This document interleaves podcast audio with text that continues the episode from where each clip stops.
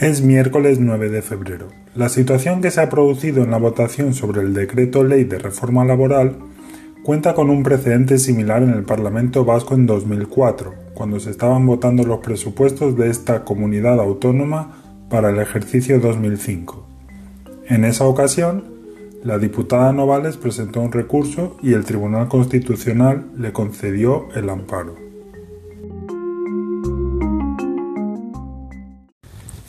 El resultado que recogió el recuento de votos fue de 37 a favor de la aprobación de los presupuestos y 36 en contra. De haberse contabilizado el voto de la diputada Novales, se habría producido un empate a 37 y con ello se habrían rechazado los presupuestos defendidos por el gobierno vasco. La sentencia del Constitucional estimó que el presidente del Parlamento Autónomo vulneró el derecho de la diputada a ejercer su cargo en condiciones de igualdad con el resto de los parlamentarios. La resolución puso el acento en que se vulnera el artículo 23 de la Constitución, relativo a los derechos de representación y participación política.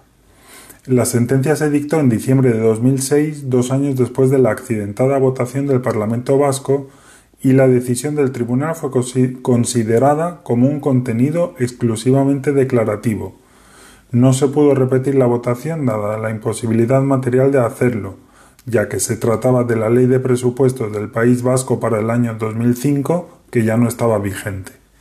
Un saludo, nos escuchamos pronto.